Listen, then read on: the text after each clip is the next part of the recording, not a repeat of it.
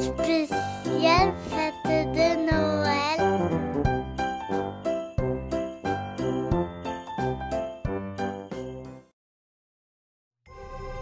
Bonjour et bienvenue pour cet épisode spécial fête de fin d'année.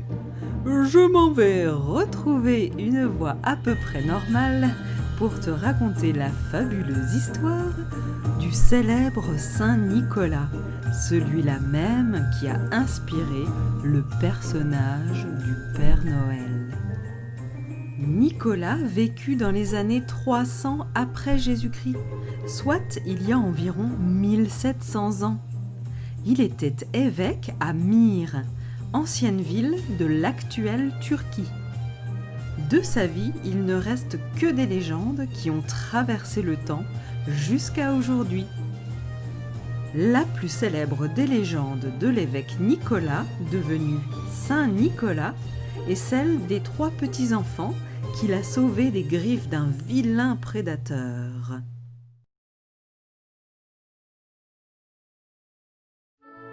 À une époque bien rude, sans doute la même époque que Hansel et Gretel, ou bien même le petit pousset, trois petits-enfants étaient partis glaner au champ.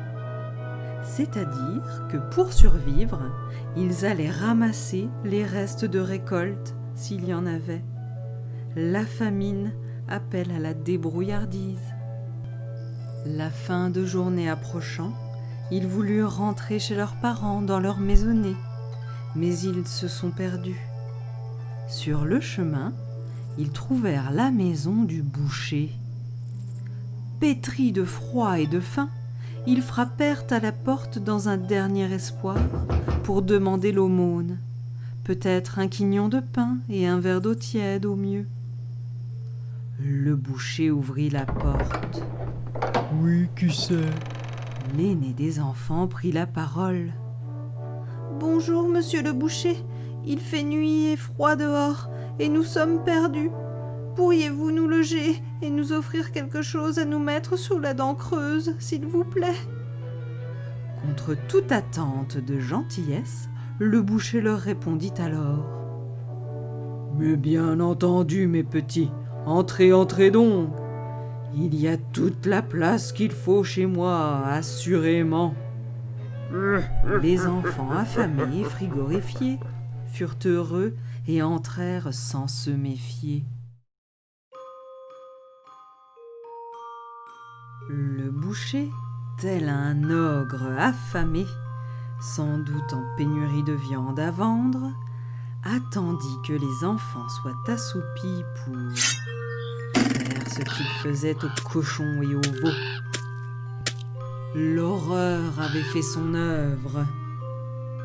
Le boucher avait transformé les trois petits en rôtis, en saucisses, en quasi, et les avait mis en salaison dans un immense tonneau.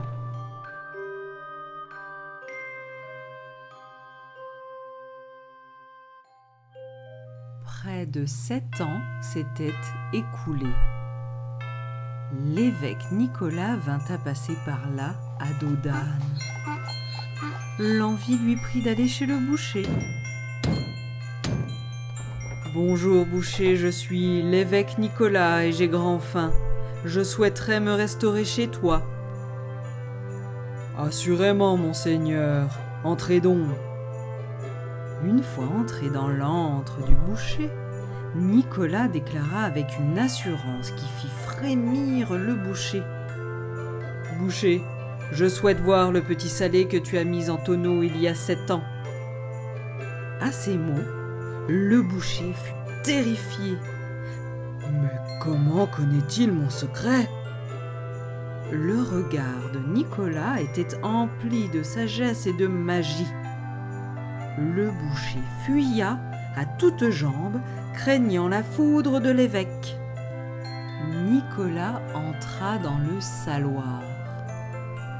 Un énorme tonneau était rempli de viande. Nicolas leva trois doigts et la magie opéra. trois enfants nus, mais entiers et vivants, se levèrent. J'ai bien dormi, dit le premier. Oh, oh, et moi aussi, dit le second. Je croyais être au paradis, affirma le troisième. C'est ainsi que l'évêque Nicolas de Myre créa sa légende et entra dans l'histoire. Ce miracle, parmi d'autres, le propulsa au rang de saint. C'est ainsi qu'il devint le grand Saint Nicolas, saint patron des écoliers et de tous les enfants.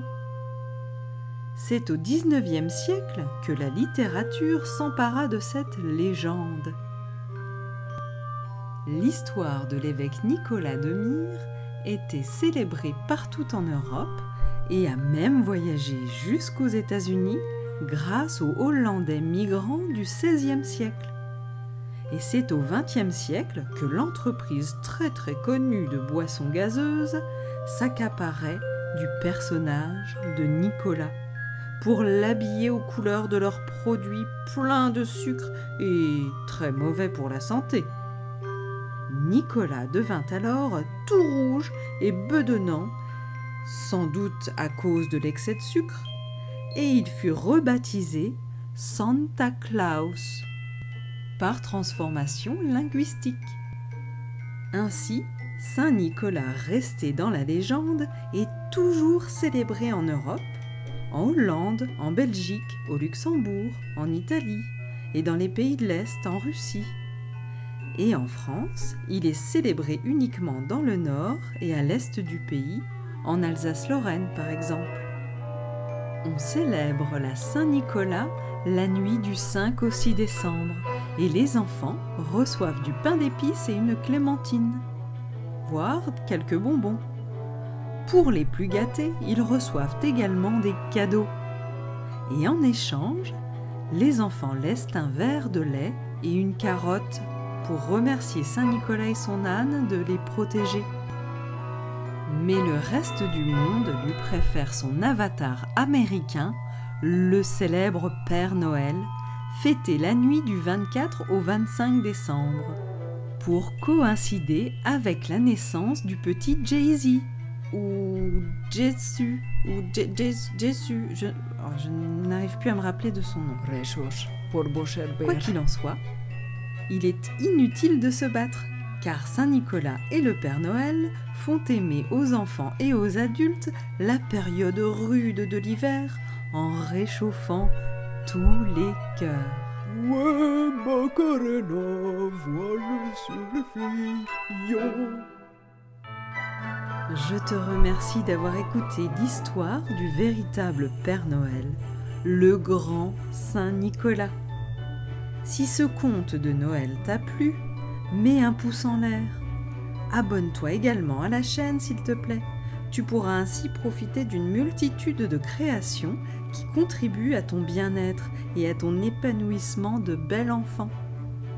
Like la page Facebook en lien dans la description et abonne-toi à l'Instagram de la petite voix pour enrichir encore plus ton évolution lumineuse.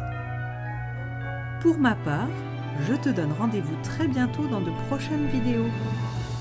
N'hésite surtout pas à pratiquer tous les exercices de bien-être que la chaîne te propose et écouter toutes les autres belles histoires en musique créées spécialement pour toi.